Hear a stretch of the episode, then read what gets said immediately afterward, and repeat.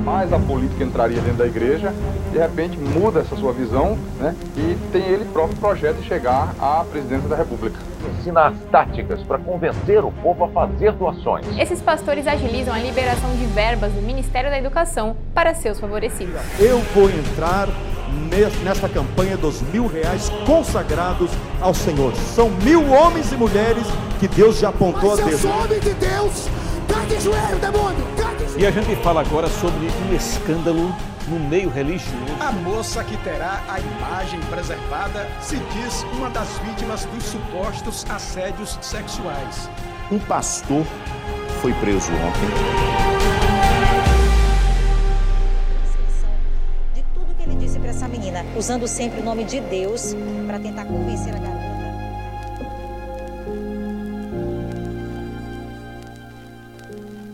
Boa noite. Seja muito bem-vindo à Rede. Que bom que você está aqui. Aqueles que nos acompanham também através da transmissão, sintam-se também parte desse momento. Hoje nós continuamos a nossa série de mensagens machucados pela igreja. Estamos na reta final, próximo domingo é o encerramento dessa série. Nós vamos celebrar a ceia juntos aqui e vai ser um momento muito especial. Quero te convidar para esse encerramento. Mas, continuando a parte de hoje, eu gosto sempre de começar dizendo que essa não é uma série de mensagens contra a igreja. Pelo contrário, essa é uma série em favor da igreja, em favor da verdadeira igreja de Jesus, pois, infelizmente, hoje existem desvios de rota. E esses desvios de rota têm produzido inúmeros males pessoas que foram feridas em nome de Deus, pessoas machucadas, pessoas que foram esmagadas, drenadas, pessoas que chegam aqui desesperadas e desacreditadas desse negócio chamado igreja. Então, essa não é uma série para as outras igrejas, essa é uma série sobre nossa igreja, é, é uma série para nós, para nós tratarmos esses assuntos difíceis e complicados, buscando uma desintoxicação e buscando uma nutrição, uma nova, um nutrir com uh, aquilo que é verdadeiro a respeito da igreja. Então, esse é um processo que nós estamos vivendo nessa série de desintoxicação, de desconstrução, para construir novamente o nosso pensamento, o nosso coração, o nosso entendimento do que é ser igreja. E nós precisamos falar sobre isso. Afinal de contas, esses inúmeros escândalos e males e desvios estão produzindo um grupo chamado de desigrejados. Ah, essa semana eu estava fazendo uma pesquisa sobre esse grupo de pessoas que são os desigrejados. São pessoas que se dizem cristãs, dizem professar sua fé em Jesus, mas elas não querem mais participar da igreja. Elas vivem uma vida cristã uh, individual, uma fé individual. Interessante que o número de desigrejados está crescendo absurdamente. Uma pesquisa feita pelo IBGE, através do censo do ano de 2000, revelou que lá, 20 anos atrás, existiam mais ou menos um milhão é, de pessoas que se diziam cristãs, mas não participavam, não tinham parte na igreja. Incrivelmente, depois de 10 anos, o mesmo censo do IBGE, no ano de 2010, trouxe um dado novo, de que esse número tinha crescido para 9 milhões. 9 milhões de pessoas que professam uma fé cristã, mas não querem participar da igreja.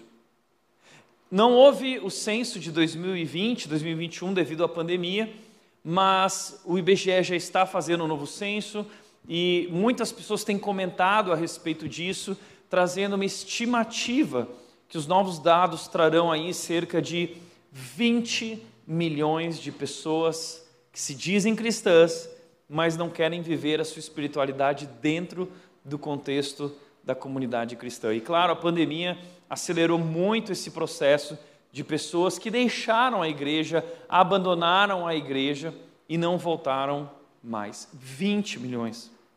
É muita gente. Interessante que o Nelson Bomilcar, ele lançou um livro para falar sobre esse fenômeno dos, dos sem igreja. E o Nelson Bomilcar, ele disse o seguinte, uh, ele, ele mostra nesse livro quais são os principais tipos de desigrejados, dentre os quais eu gostaria de destacar três. Primeiro grupo que eu gostaria de destacar, os desencantados. São pessoas que tinham expectativas que não foram supridas. Pessoas que sofreram algum tipo de decepção com a igreja, que viram falhas na comunidade, que viram falhas na organização, que viram falhas na liderança e não souberam lidar com isso, porque tinham a ilusão de que a igreja deveria ser perfeita e deveria atendê-las perfeitamente. Além disso, existe um outro grupo que são os machucados pela igreja, pessoas que foram feridas em nome de Deus, pessoas que sofreram dores profundas através do abuso Abuso espiritual, abuso emocional, abuso psicológico, abuso de poder, abuso sexual, inclusive. Inúmeros escândalos têm vindo à tona por parte de pastores, por parte de igrejas, e são pessoas que criam tal aversão à igreja que não querem nem mais ouvir falar em igreja. E existe um terceiro grupo que eu queria destacar, que são os desigrejados consumistas. Eles não necessariamente viveram decepções na igreja, mas eles decidiram viver uma espiritualidade de consumo, uma espiritualidade individual dentro de casa, assistindo internet, uh, cultos de pastores diversos, né? Uh, sem se relacionar dentro desse ambiente da igreja com pessoas, mas vivendo a sua espiritualidade dentro de casa Pessoas que até talvez vão para a igreja, mas não assumem um compromisso com a igreja. Elas vão à igreja que dá na telha, né? Ou é, é como ir no shopping, na praça de alimentação, quando eu chego lá com a Nath, a gente olha um para o outro e fala assim: e aí, amor, o que, que a gente vai comer hoje? O que, que a gente está afim? Hum, aí você tenta pensar com a barriga assim: hum, eu estou afim no japonês, eu estou afim uh, do pizza crack, eu estou afim do Big Mac, eu estou afim do mineiro, o que eu estou afim de comer hoje? Ah, então a gente vai ali naquilo que nos serve melhor. É, é, é, é uma, uma atitude de fast food, né? self-service. Igreja self-service, eu vou me servir daquilo que hoje eu estou afim. Então, se hoje eu estou afim de louvorzão. Eu acordei no domingo com uma vontade de um louvorzão, aquela música bonita, saxofone, pá. Eu vou naquela igreja que tem louvorzão, né? Não, hoje eu estou afim de uma palavra bíblica, uma palavra dura, um confronto, assim. Então eu vou na igreja Y. Não, hoje eu estou afim de revelação, né? Hoje eu quero ouvir mistérios. Uh, hoje eu quero é, é, é, quero ver coisas assim sobrenaturais acontecendo, gente caindo no chão. Então eu vou para a igreja do reteté, né? E aí você vai para a igreja do reteté. Ou seja, são pessoas que não estabelecem vínculos com uma comunidade local, mas elas têm essa atitude de servir-se daquilo que uh, lhes agrada, que lhes é conveniente. Eu lembro que algum tempo atrás uma uma mulher chegou para mim aqui na rede e falou assim: Tiago, gosto tanto da rede, mas eu gosto tanto do hangar, que eu quero ser membro nas duas igrejas. Eu falei assim, que pena, né? Eu também gosto muito do hangar, do Juan, mas você vai ter que escolher uma igreja para servir, você precisa assumir um compromisso com a igreja local, tá? Então, infelizmente, são pessoas que têm essa mentalidade consumista e estão ali para consumir e não para contribuir, não para servir, não para se doar e fazer parte na construção de uma verdadeira igreja. Agora, por que esse número de desigrejados está crescendo? Absurdamente, é um fenômeno. São pessoas decepcionadas, desencantadas, machucadas. Pessoas que olham para a igreja e não acreditam mais na igreja. Porque não encontraram a igreja que sonhavam, não encontraram a igreja que esperavam. Então, eu gostaria de, em cima disso, levantar uma pergunta muito pertinente aqui no nosso momento, que é: será que existem igrejas perfeitas? Será que um dia você vai encontrar uma igreja perfeita? Será que a rede é essa igreja, uma igreja perfeita? E é óbvio que não é. Interessante que uma vez eu estava conversando com um desigrejado. E eu perguntei para ele, por que você não participa de uma igreja?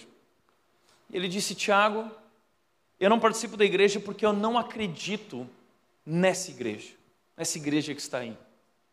Falei, bom, então em que igreja você acredita? Ele disse, eu acredito na igreja do céu. Falei, puxa, que bonito, maravilhoso.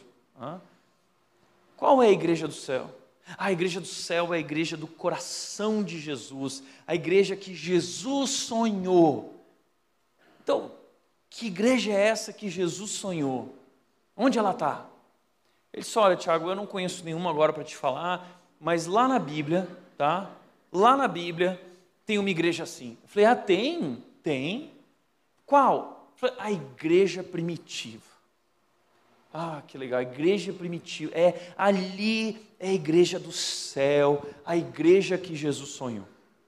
E sabe que, infelizmente, muitas pessoas pensam assim. Quando pensam numa igreja perfeita, é, são logo levados a essas lembranças da igreja do Novo Testamento, aquela igreja no seu início, porque de fato foi maravilhoso aquilo. Mas pessoas que pensam assim ou falam isso demonstram total ignorância a respeito da história da igreja, porque esse foi o início da igreja. E logo depois do início da igreja, essa mesma igreja começou a enfrentar inúmeros problemas, mostrando-se também uma igreja imperfeita. Deixa eu te mostrar isso. Atos capítulo 2, versículo 42 diz o seguinte: Todos se dedicavam de coração ao ensino dos apóstolos, à comunhão, ao partir do pão e à oração. Quem eram essas pessoas? Uh, são pessoas que haviam acabado de se converter. Uh, Pedro tinha pregado lá em Jerusalém, em público, para milhares de pessoas durante a festa de Pentecostes, e diz que 3 mil homens se converteram, fora mulheres, fora crianças, poderiam ser 8, 10 mil pessoas que se converteram e foram batizadas no mesmo momento, no mesmo dia, e ali então começou a igreja. E essa, essa experiência desse povo que se converteu é essa aqui. Eles estavam juntos. Diz o texto que todos se dedicavam, todo mundo estava junto, todo mundo estava trabalhando, todo mundo estava servindo, todo mundo estava botando a mão na massa junto. As pessoas se importavam uma com as outras, as pessoas ajudavam umas às outras, as pessoas estavam interessadas em aprender, em crescer espiritualmente. Eles também praticavam a comunhão, eles estavam juntos constantemente, ao partir do pão, as orações, então eles adoravam a Deus juntos. O texto seguinte diz que havia neles um grande, um profundo temor, e, e, e eles repartiam tudo que tinha, ninguém passava necessidade, ninguém. Se qualquer pessoa tivesse algum problema, os irmãos iam lá, vendiam tudo que tinham e repartiam uns com os outros. Oh, que igreja, né? Maravilhoso. E aí o cara vai falar assim: Eu acredito nessa igreja. Eu também acredito nessa igreja. Essa igreja tinha simpatia de toda a cidade, inúmeras pessoas iam se convertendo porque Deus ia acrescentando diariamente. Mas a história dessa igreja não termina aí. A história dessa igreja continua em Atos capítulo 6, dizendo o seguinte: que essa mesma igreja, diz o versículo 1, a parte A do versículo 1 diz: à medida que o número de discípulos crescia, surgiam murmúrios de descontentamento. Bastou essa igreja começar a caminhar e começar a crescer, que começou também a crescer os problemas. Como diz Ziel Machado, ele diz: Porque foste fiel nos poucos problemas, sobre os muitos problemas te colocarei. É o que essa igreja estava vivendo, essa igreja estava crescendo. E igrejas saudáveis crescem. Essa mania que a gente tem de falar assim, ah, porque aquela igreja está crescendo, ela, ela deve ser uma igreja do oba-oba, não é coisa boa. E esse argumento é fraco. Porque, porque um organismo saudável cresce. Uma igreja que não cresce, precisa ser avaliada, é, é preciso ser feito um diagnóstico, Porque um organismo vivo, ele cresce, a igreja é um organismo vivo, e se ele for saudável, ele cresce, isso é natural. Foi o que aconteceu com a igreja primitiva, mas à medida que ela crescia, também começavam a crescer os problemas, surgiram murmúrios de descontentamento. Então começou a surgir é, buchicho, murmurinho, fofoca e muita gente descontente. Então, na igreja primitiva, já tinha gente descontente. Tá vendo? Por mais perfeita que seja a igreja, por incrível que seja a igreja, sempre haverão aqueles que estão descontentes. Sabe por quê? Porque a maior parte do nosso descontentamento não tem a ver com a igreja em si, tem a ver com o nosso coração, com as nossas expectativas erradas, tem a ver com a nossa visão a respeito da igreja. Porque esses homens, o que estava acontecendo? Vamos dar uma olhada. O texto, a parte B, diz: os judeus de fala grega se queixavam dos de fala hebraica, dizendo que suas viúvas estavam sendo negligenciadas na distribuição diária de alimentos. Então esses caras aqui, eles estavam se queixando de um outro grupo da igreja, dizendo: "Ah, estão esquecendo das viúvas".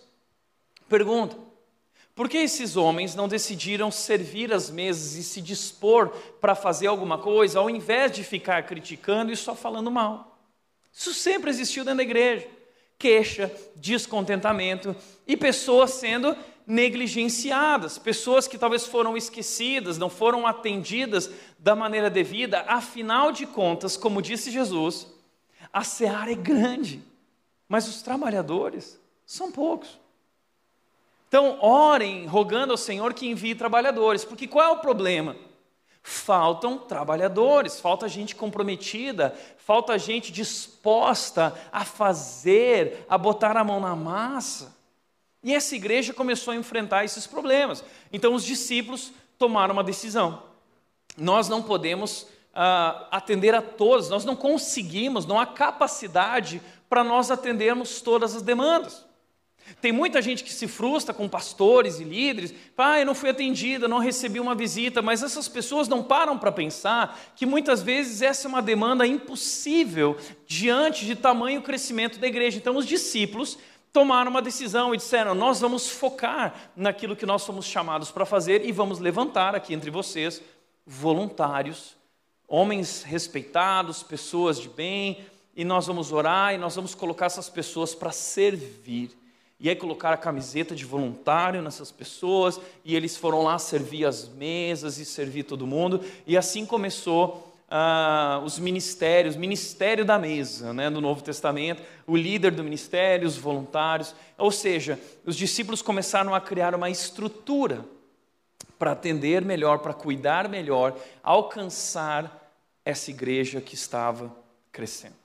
Mas assim começaram os problemas. É interessante que o John Stott, ele diz o seguinte, ele diz que os primeiros capítulos do livro de Atos, nós vemos o Espírito agindo na igreja. Mas a partir do capítulo 6, nós vemos o diabo agindo na igreja. E logo depois dessa situação, nós vamos ver Ananias e Safira, que foram dois aproveitadores dois manipuladores dentro da igreja se aproveitando desse movimento de generosidade para atrair glórias para si e não para Deus. Logo depois eles foram mortos, não pela igreja, mas eles foram mortos por Deus por causa disso, porque foi uma blasfêmia contra Deus e contra o movimento da igreja.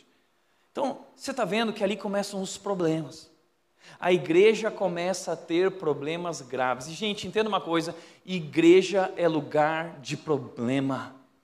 Igreja é lugar de pepino, tá? Porque igreja é lugar de gente complicada. Porque a igreja é feita de pecadores.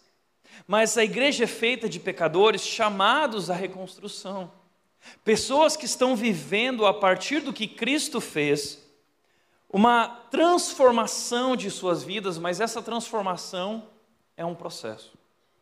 Por isso, não existem igrejas perfeitas.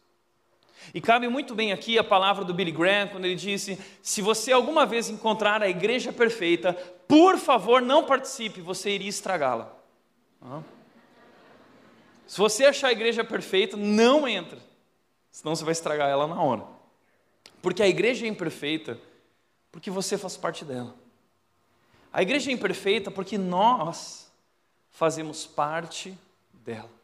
Então hoje eu quero falar um pouco sobre isso, sobre essa realidade, essa verdade a respeito da igreja, que a igreja é imperfeita.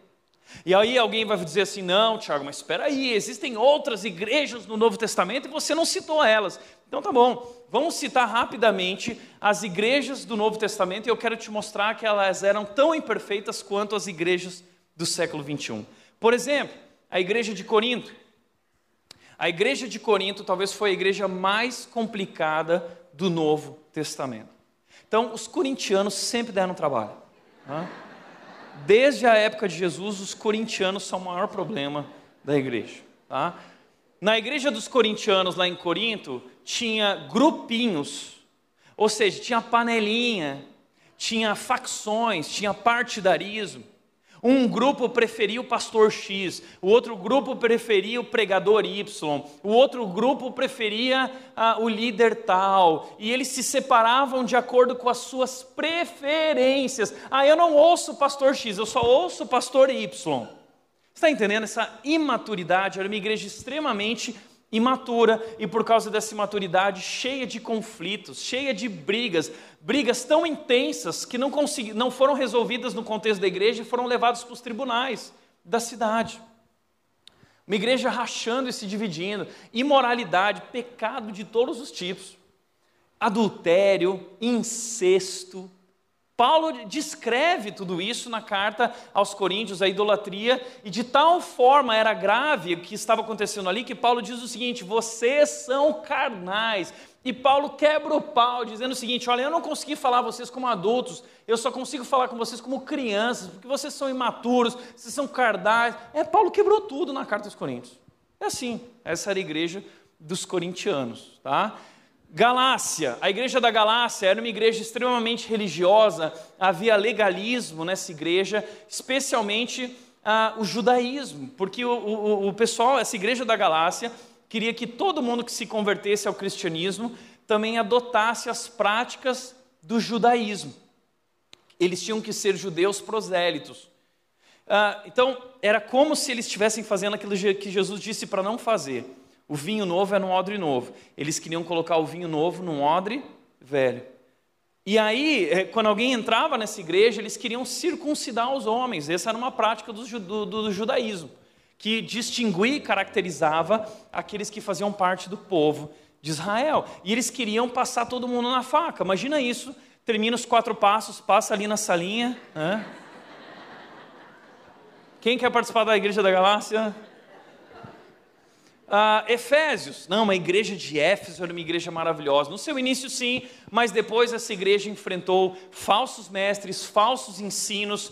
Houveram grandes lutas dentro dessa igreja para combater os falsos mestres e falsos ensinos, como gnosticismo, fofocas, haviam nessa igreja, avareza, os ricos eles não queriam repartir o que tinham ah, ah, e viviam esse amor pelo dinheiro, e aí Paulo diz que eles sejam ricos em repartir, sejam generosos. E essa igreja tinha um problema também ah, para eles, que era um líder jovem. Essa igreja não aceitava a autoridade do líder deles, que se chamava Timóteo. Paulo deixou lá um jovem chamado Timóteo, e pelo que parece, quando nós lemos as cartas de Paulo a Timóteo, o que nos parece é que Timóteo não era um jovem muito carismático, mas ele era alguém de caráter. Interessante que a igreja estava é, é, muito entusiasmada com os falsos mestres cheios de carisma. Porque os falsos mestres dos lobos, eles têm carisma, mas não têm caráter. Timóteo talvez não era tão carismático, mas ele tinha caráter. E Paulo manda uma carta para ele, a primeira e a segunda carta de Paulo a Timóteo, para encorajar Timóteo, porque ele queria desistir de tudo.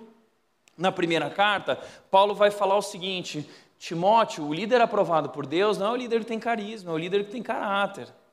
E ele diz, portanto, 1 Timóteo 4,12, torna-te o padrão dos fiéis na palavra, no procedimento, na fé, no amor e na pureza. Ele vai dizer, Timóteo, atenta bem para a sua vida. Então, Paulo fala sobre caráter. Já na segunda carta, Paulo vai falar muito sobre Timóteo, não desista, Timóteo fica firme, Timóteo fica firme, porque a igreja estava vindo contra Timóteo, que não queria aquele líder, tipo, Paulo diz, não, eu te coloquei aí, então assim, assuma o controle das coisas, mantenha viva a chama que há em ti, e Paulo diz assim, combata o bom combate, que Timóteo queria desistir, que muitos pastores desistem, porque lidar com a igreja não é fácil, não é fácil lidar com pessoas e com as expectativas e desejos das pessoas, e Timóteo estava sofrendo. Como muitos pastores sofrem e se suicidam. O número de suicídio de pastores está aumentando. Porque a igreja é um negócio complicado. E aí Paulo manda um recado para Timóteo dizendo o seguinte, está lá na segunda carta de Timóteo, Paulo diz assim, Timóteo, para suas úlceras, úlceras, gastrite, ou seja, Timóteo estava muito mal. Paulo diz assim: toma uma taça de vinho por dia. Aí já tem marido cutucando a esposa, falando: tá vendo? É bíblico.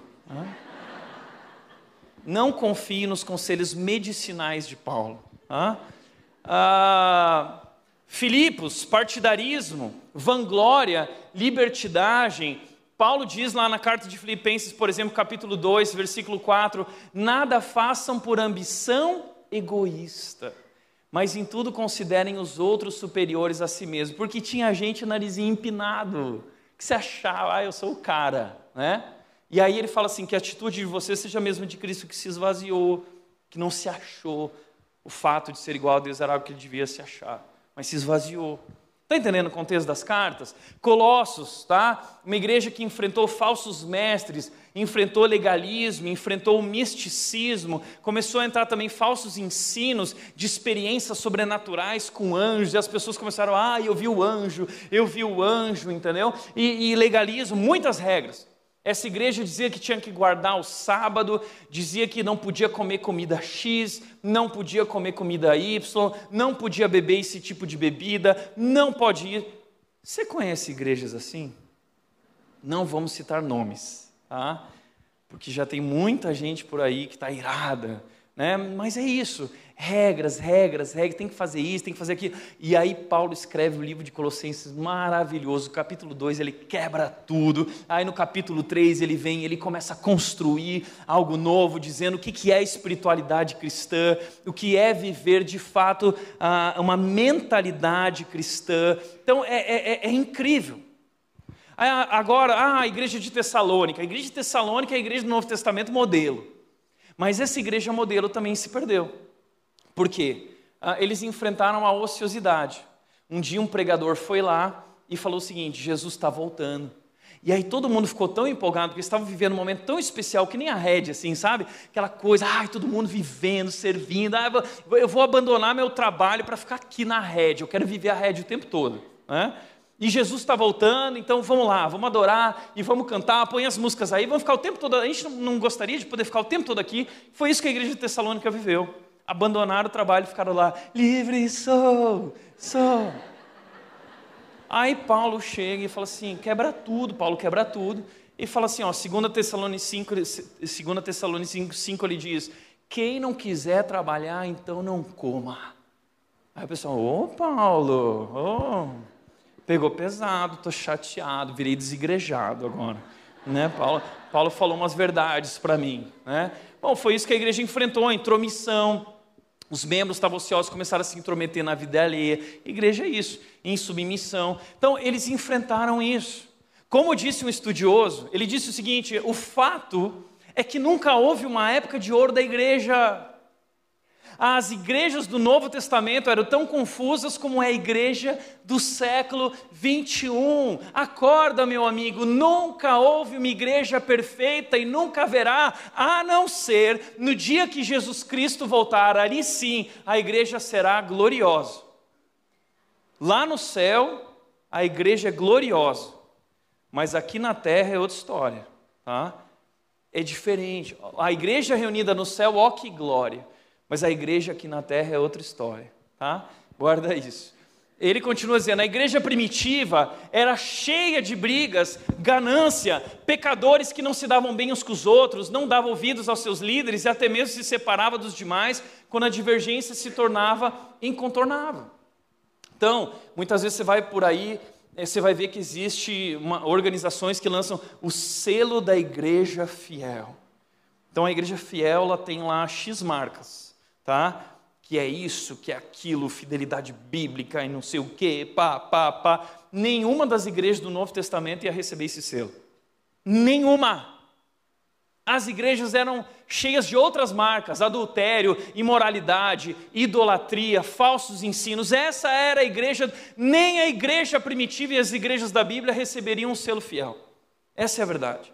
Como disse Ricardo Agreste no livro Igreja Tô Fora, ele disse: a cada dia que se passa, mais me convence. É um pastor que está contando está falando da sua igreja para outros pastores e ele disse o seguinte: presta atenção, a cada dia que se passa, mais me convenço de quão bíblica é a minha comunidade local. Minha, minha igreja é bíblica.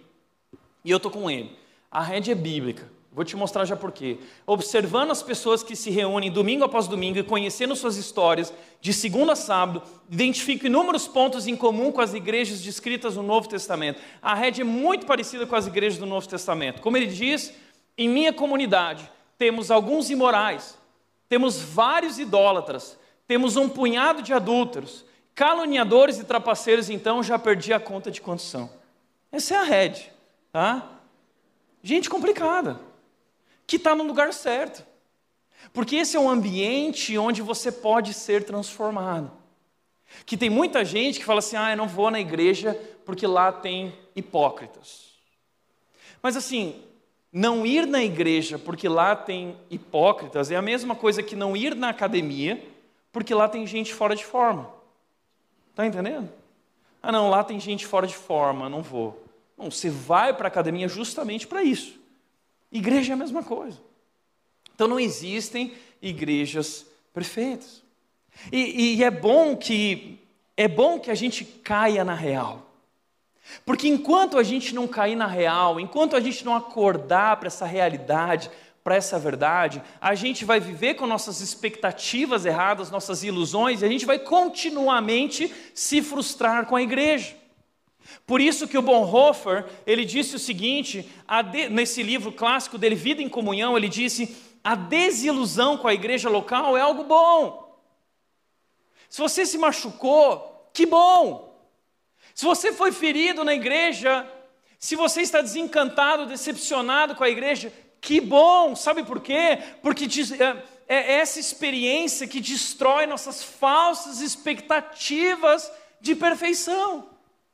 E ele continua dizendo: ah, quanto mais cedo desistirmos da ilusão de que a igreja deve ser perfeita para que a amemos, mais cedo deixaremos de fingir e admitiremos que somos todos imperfeitos e precisamos da graça divina.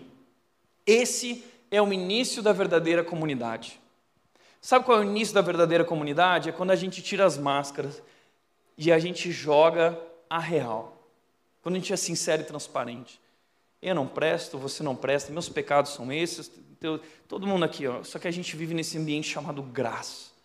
E a graça de Deus, então, transforma as nossas vidas através desse apoio, dessa vida em comunidade. Por isso, como disse também o Felipe Ansel no livro Igreja, Por que me importar? Ele disse: O processo me ensinou que o segredo para encontrar a igreja certa está dentro de mim. O processo, o segredo para achar a igreja certa não é você procurar pela igreja certa, mas é você olhar para dentro de si. E ele diz: tem a ver com o meu modo de olhar para a igreja. Então, se você quer participar, fazer parte de uma igreja, escolher uma igreja tem a ver com o seu modo de olhar a igreja, o modo correto. E qual é o modo correto de olhar para a igreja? Eu gostaria de responder isso aqui rapidamente, levantando essa pergunta: por que me importar com a igreja? Se a igreja é imperfeita, se a igreja é um ambiente tão complicado, se ir para a igreja significa me expor a todo tipo de dor, por que participar de uma igreja? Não é muito melhor viver uma espiritualidade no sofá, assistindo televisão, protegido de tudo e todos? Por que eu devo me importar com a igreja? Eu quero levantar cinco razões, cinco porquês. Tá? A Hannah Baker tinha 13 porquês. Tá? A Red tem cinco porquês Você precisa se importar e participar da igreja. Os cinco eu extraí, os cinco porquês, eles vieram da carta de Paulo aos Efésios. O primeiro porquê é porque a igreja é a família de Deus. Primeiro porquê, porque eu devo me importar, é porque a igreja é a família de Deus. Paulo diz em Efésios 2, 19 e 20: Portanto, vocês já não são estranhos e forasteiros. Vocês não são mais forasteiros, estranhos, mas concidadãos do povo santo e membros da família de Deus. Agora, nós não andamos mais sozinhos agora nós fazemos parte de um grupo, agora nós fazemos parte de um povo, agora a Bíblia diz que nós fomos adotados por Deus. Ele pagou um alto preço pelas nossas vidas, e no momento em que nós recebemos a Jesus Cristo como Salvador e Senhor, nós recebemos o direito de sermos chamados filhos de Deus. E como filhos de Deus, agora nós fazemos parte da, dessa família de Deus. A igreja na Bíblia é comparada com várias figuras: o corpo, a família, a noiva. Nós somos a família de Deus e família é um ambiente para a gente viver junto, para a gente viver próximo. Por isso eu acho interessante o que disse o John Stott no livro Igreja Autêntica. Ele disse: o propósito divino não é de salvar indivíduos isolados e com isso perpetuar nossa solidão, mas sim edificar sua igreja, ou seja, convocar do mundo um povo. Qual é o propósito de Deus com a igreja? Não é uh, salvar indivíduos isolados, mas o propósito de Deus tem a ver com um povo. Deixa eu te dizer uma coisa, um segredo para você guardar para a tua vida. Deus não tem um propósito para a sua vida. Guarda isso. Você deve ter ouvido, ai, Deus tem um propósito para minha vida. Não, não tem. Deus não tem um propósito para a sua vida. Deus tem um propósito para o seu povo. O propósito de Deus é para um povo, é para uma família, é para esse grupo que foi chamado do mundo. Ah, Tiago, mas lá na Bíblia está escrito que todas as coisas cooperam para o meu bem. Pois é, meu bem. Ah? Esse texto não fala isso. Esse texto não fala isso. Ah, então fala o quê? Esse texto diz o seguinte: todas as coisas cooperam para o bem daqueles que foram chamados de acordo com o seu propósito, ou seja, está no plural. O propósito de Deus é para a igreja e todas as coisas cooperam para o bem da igreja e não o seu bem. As coisas não cooperam para o seu bem individual. As coisas cooperam para o bem desse corpo, dessa igreja, dessa comunidade, dessa família. É isso, o propósito de Deus é para esse povo. Então não dá para viver esse cristianismo isolado. Não existe cristão que vive fora da família. Esse é o ambiente que nós somos chamados a viver. E essa é a nossa identidade agora. Como disse Philip Yancey, minha identidade em Cristo é mais importante que minha identidade como norte-americano, como brasileiro. A igreja é o lugar onde eu celebro minha nova identidade e a desenvolvo no meio de um povo que possui muitas diferenças, mas partilha essa única característica comum. Qual é a nossa única característica comum? Nós somos filhos de Deus. É, é isso que nos distingue. Nós somos diferentes. Unidade não significa é, é, é, não significa diversidade, que não haja diversidade. Há, há uma diversidade aqui, há, existem muitas diferenças, mas existe, existe algo em comum. Nós somos filhos de Deus. E essa é nossa maior identidade. Essa semana perguntaram o seguinte para mim, Tiago, é, podcast que eu estava participando de uma entrevista e perguntaram assim: quem é o Tiago? Conta para nós, quem é o Tiago? Ele disse: Olha, eu poderia dizer que o Tiago é gaúcho, eu poderia dizer que o Tiago é colorado, eu poderia dizer que o Tiago é um cara estressado no trânsito, irado. É, eu poderia dizer que o Tiago é casado com a Nath, tem uma esposa linda. O Tiago tem uma filha gordinha, maravilhosa, fofinha. Ah, o Tiago tem uma igreja bacana lá. Mas não são essas coisas que definem quem é o Tiago.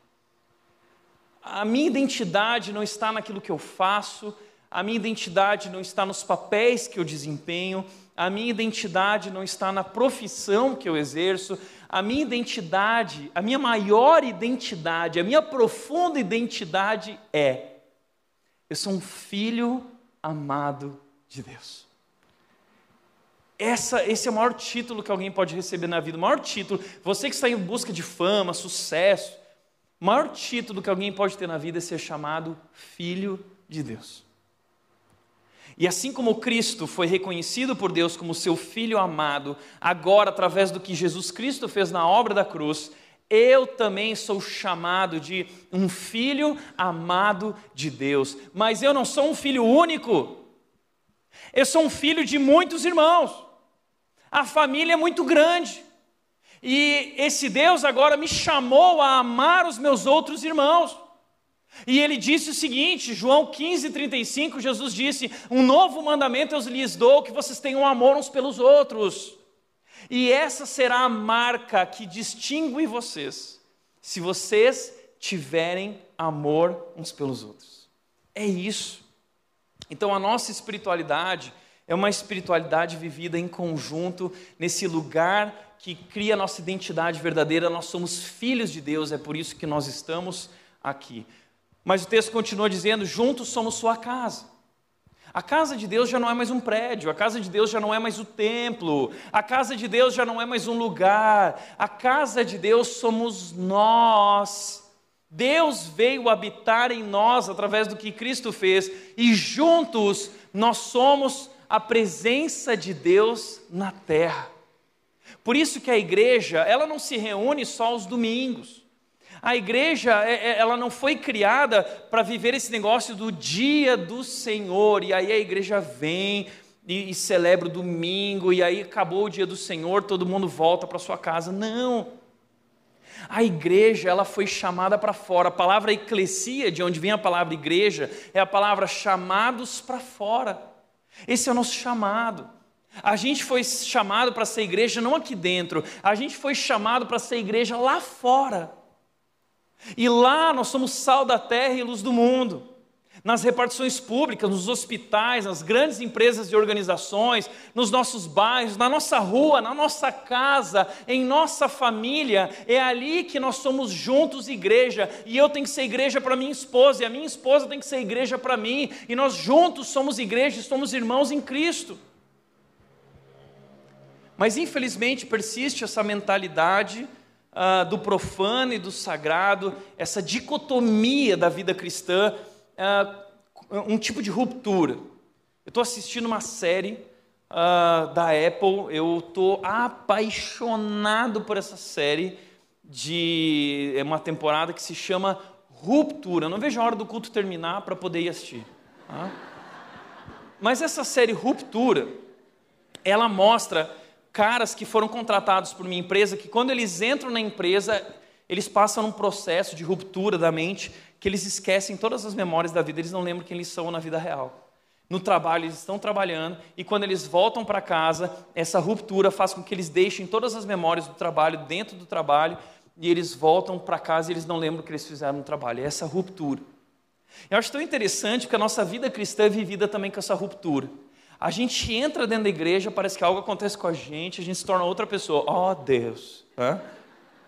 Mas sai pela porta da igreja e é a ruptura. Oh, eu esqueço tudo que eu, que eu vivi aqui, que eu declarei a Deus, e eu vou viver minha vida lá fora de qualquer jeito. Você está entendendo? A espiritualidade cristã não é uma espiritualidade de domingo. O dia do Senhor não é o domingo. O dia do Senhor é a segunda, terça, quarta, quinta. Todos os dias devem ser consagrados a Deus. Agora, quer comais, quer bebais, ou façais qualquer outra coisa, façam tudo para a glória de Deus. Eu posso cultuar a Deus comendo. É difícil, né? Eu como demais, exagero, né? Mas eu tenho que cultuar a Deus através de tudo que eu faço. E juntos nós somos sua casa e representantes de Deus. Segundo lugar, porque Jesus deu sua vida pela igreja. O texto diz: Maridos, diz Paulo em Efésios 5, 25 e 26, Maridos, ame cada um a sua esposa como Cristo amou a igreja. Cristo ama a igreja, ele amou a igreja. Não existe nada mais importante para Jesus, nada mais valioso na terra para Jesus do que sua igreja. Ele ama. Aí tem gente que vem com aquele papo assim: ah, eu amo Jesus, mas eu não gosto da igreja. Então deixa eu te falar uma coisa: não dá para amar Jesus, não dá para amar a Cristo e não amar o corpo de Cristo. Porque tudo que Cristo é e fez tem a ver com o seu, a sua igreja amada, sua noiva. Então, se você quer se comprometer com Cristo, você precisa se comprometer com o corpo de Cristo. E Jesus ama tanto a igreja que a Bíblia diz que ele entregou a sua vida por ela. Jesus deu sua vida pela igreja. Jesus não deu sua vida por indivíduos.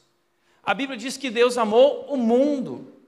Deus amou a nós, Deus amou um povo. Jesus Cristo deu sua vida pela igreja.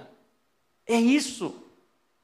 Então, ah, é, é, essa, isso é algo tão lindo e tão maravilhoso. Eu lembro que eu estava num casamento e aí o, chegou a hora dos votos. A noiva começou o seu voto dizendo: Ai, querido, eu te amo, eu sou apaixonada por você. Desde a primeira vez que eu te vi, foi maravilhoso. Você é tal, você é isso. E todo mundo, ai, as meninas chorando, foi maravilhoso, foi incrível. Aí chegou o marido, noivo, e disse assim: Bom, o meu voto é o seguinte: eu vou te amar como Cristo ama a igreja, eu vou dar minha vida por você como Cristo deu sua vida pela igreja.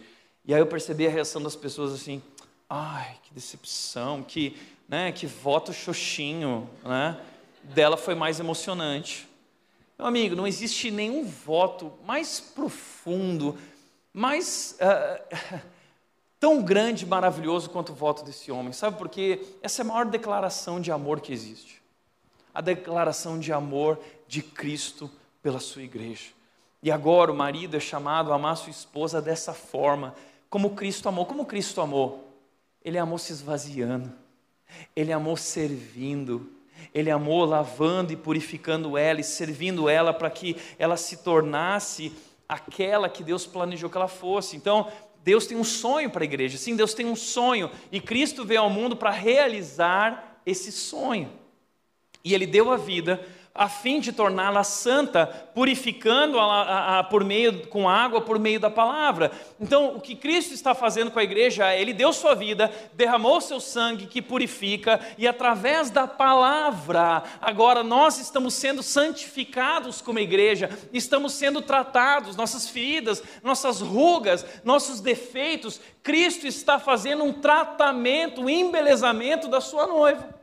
Por isso o texto continua dizendo: assim o fez para apresentá-la a si mesmo como igreja gloriosa, sem mancha, sem ruga ou qualquer outro defeito, mas santa e sem culpa. O que Jesus está fazendo e fez e está fazendo na igreja é esse processo de transformação para que a sua noiva se torne gloriosa. E essa é a promessa de que ela se tornará. Porque o último capítulo da Bíblia, Apocalipse 21, 22, termina mostrando isso. É uma festa de casamento. E quem está lá? O cordeiro, são as bodas do cordeiro. E diz que a igreja virá com roupas brancas, vestes brancas. A noiva vai chegar, linda, gloriosa, maravilhosa, e o noivo vai a receber e eles serão felizes para sempre. Essa é a história da igreja. A história da igreja é que a igreja vai resistir a todos esses abusos, a todos esses ataques, porque a igreja está firmada sobre a rocha, o alicerce da igreja é Cristo Jesus, Ele é a pedra angular e Ele garantirá, com seu poder e sua graça e seu amor, que a igreja chegará lá e chegará lá sem mancha, sem ruga ou qualquer outro defeito, mas santa e sem culpa. Na comunidade judaica existia esse costume de que quando dois jovens noivavam, eles tinham um período até o casamento. Nesse período, o noivo ia preparar o lugar para sua noiva. Cuidava de todos os preparativos da festa e da, do seu lugar que morariam juntos e então, sem avisar, o noivo voltava para buscar a noiva com trombetas, fazia uma festa. E a noiva tinha que ficar esperta e vigiando.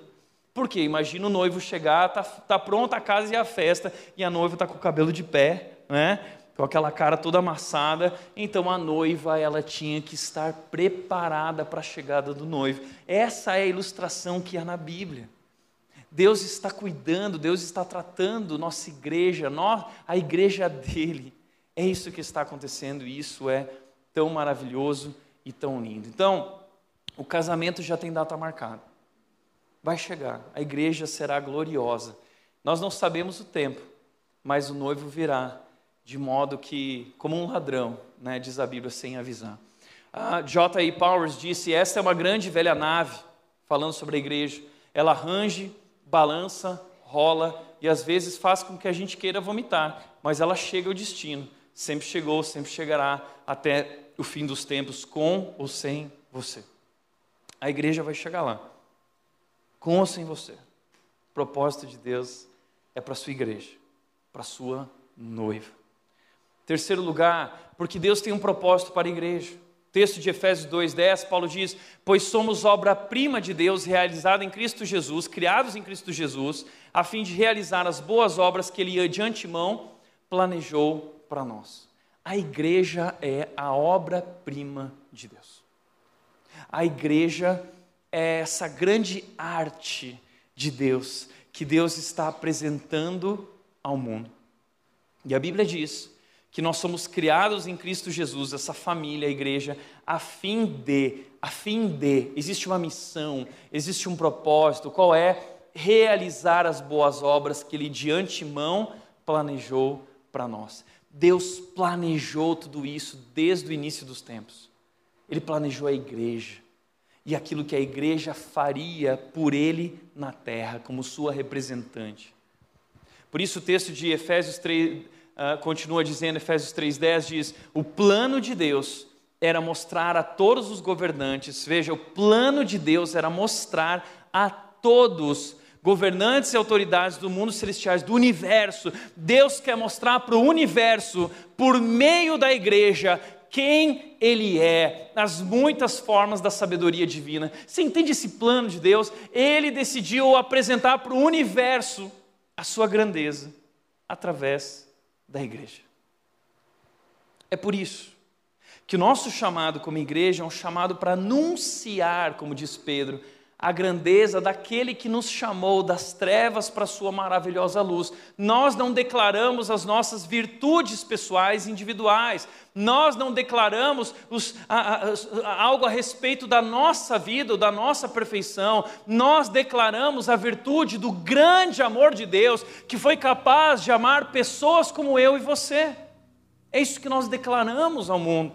E fomos chamados agora para ser as mãos e pés de Jesus sobre a terra, nós somos o corpo de Cristo, nós somos a representatividade de Deus aqui na terra.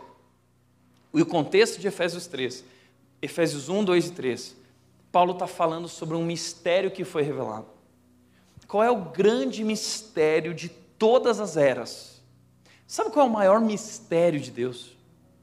Hoje você vai descobrir qual é o maior mistério de Deus. O maior segredo de Deus em toda a história Deus guardou esse segredo, as sete chaves, desde o início dos tempos, desde a fundação do mundo, antes da fundação do mundo. Deus já tinha esse plano. Sabe qual era o plano de Deus? O segredo de Deus? O segredo de Deus é um só. Se chama, eu vou contar para você, igreja. Igreja. Deus planejou isso antes da fundação do mundo. Nós somos esse plano. E Deus quer mostrar para o universo quem Ele é, através de nós. Que responsabilidade. Por isso, eu não sei se você já entendeu a história que nós estamos vivendo. Em que momento você está de, toda essa, de tudo isso que eu estou falando. Quero desenhar para você. Essa história, não somente das nossas vidas, mas do mundo.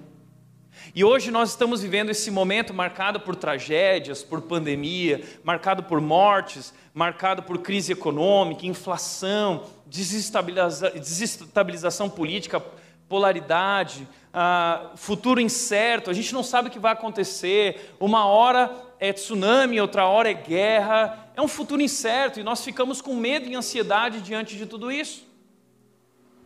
Então, quando nós olhamos para as circunstâncias ao nosso redor, é fácil concluir que existe algo de errado no mundo. Tem alguma coisa errada no mundo. Por que existe algo de errado no mundo? Bom, então vamos voltar lá atrás para ver o que aconteceu. Porque a Bíblia conta essa história dizendo que lá no princípio Deus criou todas as coisas. Então Deus é, é mau, Deus é ruim, porque Ele criou o mundo com morte, com violência? A resposta é: Deus não criou. Deus não criou o mundo assim. A gente está preparando a festinha da Mel e a gente decidiu que a festinha de um ano da Mel, de aniversário, o tema dela será é, a criação de Deus. E a gente colocou aquele versículo para Mel que é: E viu Deus que tudo era bom. Tudo era bom. Tudo que Deus fez é bom. Então, por que o mundo é assim? Porque Gênesis continua compartilhando essa história, dizendo que houve um acontecimento após a criação. Gênesis 3 fala da queda, da desobediência, do pecado. E o pecado trouxe consequências duras, o pecado trouxe a morte, e o pecado trouxe a ruptura com o Deus Criador.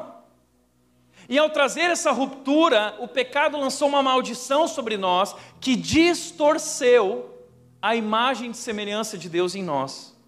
Então hoje nós não refletimos mais perfeitamente a imagem e semelhança de Deus, pelo contrário. Hoje nossa vida está toda desordenada, não reflete em nada o plano original de Deus. A Bíblia diz que é do coração que procedem as fontes da vida, mas a mesma Bíblia diz, nesse mesmo livro de Provérbios, que o nosso coração é desesperadamente corrupto. Então, da fonte da nossa vida, a corrupção, nosso coração é a culpa de tudo que nós vivemos, sentimentos desvirtuados, pensamentos desvirtuados, é do nosso coração enganoso que parte, essa é a consequência do pecado. Por isso, você não pode usar como parâmetro e definição de quem você é o que você sente, porque você não sente aquilo que foi criado para sentir. O plano original de Deus era outro, o pecado desvirtuou, e você hoje já não reflete mais o plano original. Agora você foi desvirtuado, foi distorcido, teus sentimentos foram distorcidos, coração. Por isso não dá para a gente confiar em si mesmo. Por isso a Bíblia diz: não confie em seu coração. É isso. Então, como a gente resolve esse problema? Porque não era para ser assim. Como a gente resolve isso? Como resolve esse problema? Alguns vão dizer: ah, ideologias, direita e esquerda a esquerda, a direita. Não, a ciência vai descobrir o segredo, a solução para a morte, para os problemas. Não, a religião vai resolver isso. Nada disso é capaz de resolver. Não há nada que nós possamos fazer para resolver isso.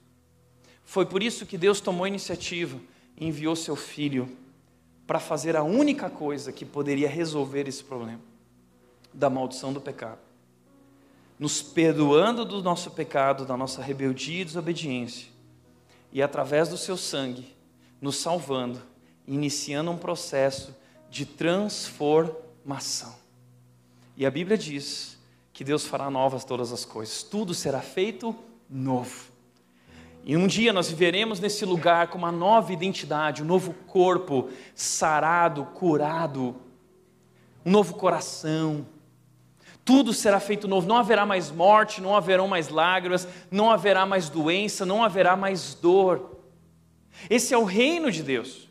E o reino de Deus é esse lugar onde agora a vida, agora a generosidade, agora a paz e justiça, agora a esperança. Esse é o reino de Deus, a promessa de um novo mundo, novos céus e nova terra. Mas nesse processo até lá, existe alguém, e esse alguém é a igreja em missão. Nós somos o povo de Deus na terra, vivendo no meio dessas circunstâncias todas. Nós fomos chamados para ser sal da terra e luz do mundo, apontando para a grandeza de Deus, apontando para a nova criação. Esse é o propósito, essas são as boas obras que Deus planejou de antemão na sua vida e Deus hoje te convida a servir.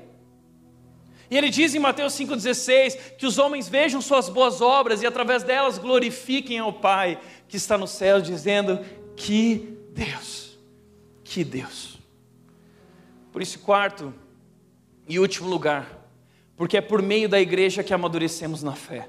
O texto diz: até que todos alcancemos a unidade que a fé e o conhecimento do Filho de Deus produzem e amadureçamos, chegando à completa medida da estatura de Cristo. Nós estamos na igreja, não só para servir, mas para crescer espiritualmente, amadurecer, nos tornando aqueles que Deus planejou que nós fôssemos. Esse é o processo de Deus. Aquilo que o pecado desvirtuou, agora Cristo está reconstruindo através da presença do seu Espírito em nós. Mas essa reconstrução não acontece isoladamente na sua casa. Essa transformação, ela não acontece individualmente. Jesus promove em nós a unidade e não a individualidade. Não dá para crescer espiritualmente sozinho. Ninguém cresce espiritualmente sozinho. Já ouviu aquele papo assim? Ah, eu deixei a igreja e eu estou muito melhor assim. Eu nunca estive tão bem com Jesus. Mentira! Você está enganado. Deve ser uma versão que você criou de Jesus. Porque Jesus jamais promoveria a individualidade. O conhecimento de Cristo promove em nós aproximação, promove em nós perdão, promove em nós reconciliação. Essa é a marca de Cristo em nós. Se você está bem com Cristo, você está bem com teu irmão, ainda que ele seja falho, ainda que ele tenha te ferido, ainda que ele tenha te machucado, porque 1 João diz: não vem dizer que você ama a Deus se não ama teu irmão, porque se você não ama teu irmão, você não ama a Deus, você é um mentiroso. Então não dá para viver essa fé sozinho. Não dá para viver fé cristã no metaverso. Não dá para viver fé cristã no YouTube. Não, vida cristã é vivida nesse ambiente, nessa comunidade, é aqui juntos que nós amadurecemos, no meio dos conflitos, no meio da dor, mas tratando tudo isso com amor e com perdão, e como disse Paulo, seja a paz de Cristo o árbitro em vossos corações. Por que a paz de Cristo? porque eu nunca vou querer o mal de um irmão, porque a paz de Cristo é o juiz no meu coração dizendo: ame, perdoe, faça o que for preciso, ore por ela, ore pelo teu inimigo, pare de apontar o dedo e dobre os joelhos por ela. Filipenses diz: o cristianismo não é mera fé intelectual interna, ele só pode ser vivido dentro de uma comunidade. Não dá para viver cristianismo fora da igreja. Eu sinto no mais profundo que preciso da igreja. Sempre que deixo de ir por algum tempo, descubro que sou eu quem sofre. É, vai sofrer. Vai sofrer mais fora da igreja do que dentro da igreja. A gente sofre aqui dentro, não é fácil, né? Mas aqui há graça. E a graça ela restaura, ela reconcilia e nos faz crescer. Por isso, Efésios 4,15 diz: em vez disso, em vez disso o quê? Em vez da gente se deixar levar por qualquer evento, doutrina, ah, tal coisa como meninos, em vez disso, nós vamos falar a verdade em amor, e através dessa verdade em amor, nós vamos crescer em todos os aspectos e nos tornar mais parecidos com Cristo, que é o cabeça. A verdade em amor. Tem igrejas que, em nome do amor, abriram mão da verdade. A igreja que não prega a verdade para não perder pessoas, perdeu Cristo. A igreja que prega a verdade sem amor também perdeu Cristo. É a verdade em amor. É isso que nós fazemos juntos aqui, estamos buscando a verdade em Cristo. Hebreus 10, 25, não deixemos de nos reunir como fazem alguns, mas encorajemos-nos mutuamente, sobretudo agora que o dia está próximo. Quinto e último lugar, porque você recebeu um dom para servir na igreja. A cada um de nós, diz Paulo, porém, ele concedeu uma dádiva por meio da generosidade de Cristo. A cada um de nós, dentro desse plano de Deus, Ele deu para cada um um presente. Deus, se você é convertido, se você se rendeu a Cristo, Deus te deu um presente. Que presente é esse? É um dom. Que é o dom? Uma capacitação sobrenatural que Deus te deu para ajudar o teu irmão a crescer na fé. E teu irmão não vai crescer na fé se você não desempenhar o teu papel e a tua função específica. E quando Jesus voltar, A pergunta que ele vai fazer é: o que você fez com o dom que eu te dei? E ele vai dizer para algum servo bom e fiel. E ele vai dizer para algum servo inútil: Eu te dei um dom para você servir, para você parar de olhar para o próprio umbigo e aprender a trabalhar pelo crescimento espiritual das pessoas. Por isso, Paulo diz: Ele, Cristo, faz com que todo o corpo se encaixe perfeitamente. Ou seja, quando a, quando a igreja está sentindo falta de algo, Deus cuida de abençoar a igreja para que nada falte, tudo se encaixa perfeitamente. E cada parte, ao cumprir sua função específica, cada parte, ao cumprir sua função específica, ajuda as demais a crescer, para que todo o corpo se desenvolva e seja saudável. Para o corpo de Cristo, para a igreja ser saudável, todos nós, cada um de nós, precisa cumprir e desempenhar a sua função. Por isso não vem com esse papo de, ah, essa igreja é muito grande, não tem lugar para mim, não precisa de mim.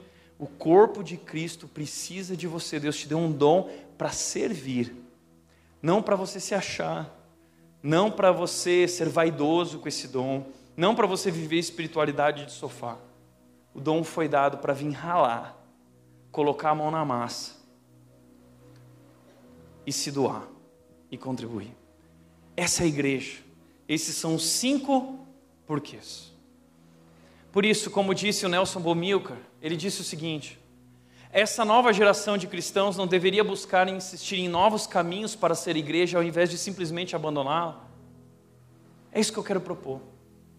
Ao invés de abandonar a igreja, venha contribuir por uma nova igreja, uma igreja diferente, uma igreja não perfeita, mas uma igreja saudável. É possível viver isso. E se hoje você foi tocado e você fala assim, tá bom, eu quero participar de uma igreja, qual igreja eu devo participar? Eu quero te deixar rapidamente para a gente encerrar. Como reconhecer uma igreja saudável, não perfeita, mas saudável. Uma igreja saudável tem doutrina, verdade, Bíblia, princípios, não abre mão da verdade. Mas uma igreja saudável também tem amor.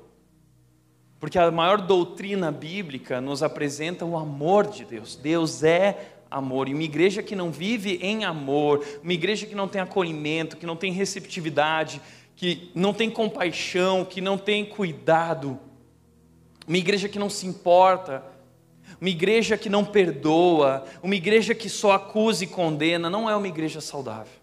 Só tem doutrina, é só verdade. Abandonou o amor. A igreja de Éfeso tinha doutrina, uma igreja que lutou contra os falsos mestres, venceu os nicolaítas, mas perdeu o primeiro amor. E aí Deus disse: se você não voltar ao primeiro amor, eu vou retirar o candelabro. Por quê? Deixou de ser igreja. O candelabro representava o que é ser igreja. Deixou de ser igreja.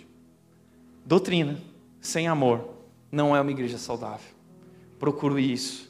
Uma igreja saudável tem liderança. Não uma liderança perfeita, mas uma liderança aprovada por Deus, uma liderança que tem caráter, uma liderança que sabe manejar bem a palavra de Deus. Uma igreja saudável tem serviço. Uma igreja saudável é uma igreja que está servindo uns aos outros e servindo a sua comunidade. Porque toda nossa espiritualidade, conhecimento de Cristo, desemboca em serviço. Não foi isso que Jesus ensinou? Foi-me dada toda a autoridade nos céus na terra, então ele se ajoelhou e começou a lavar os pés dos discípulos e disse: Agora vão e façam o mesmo.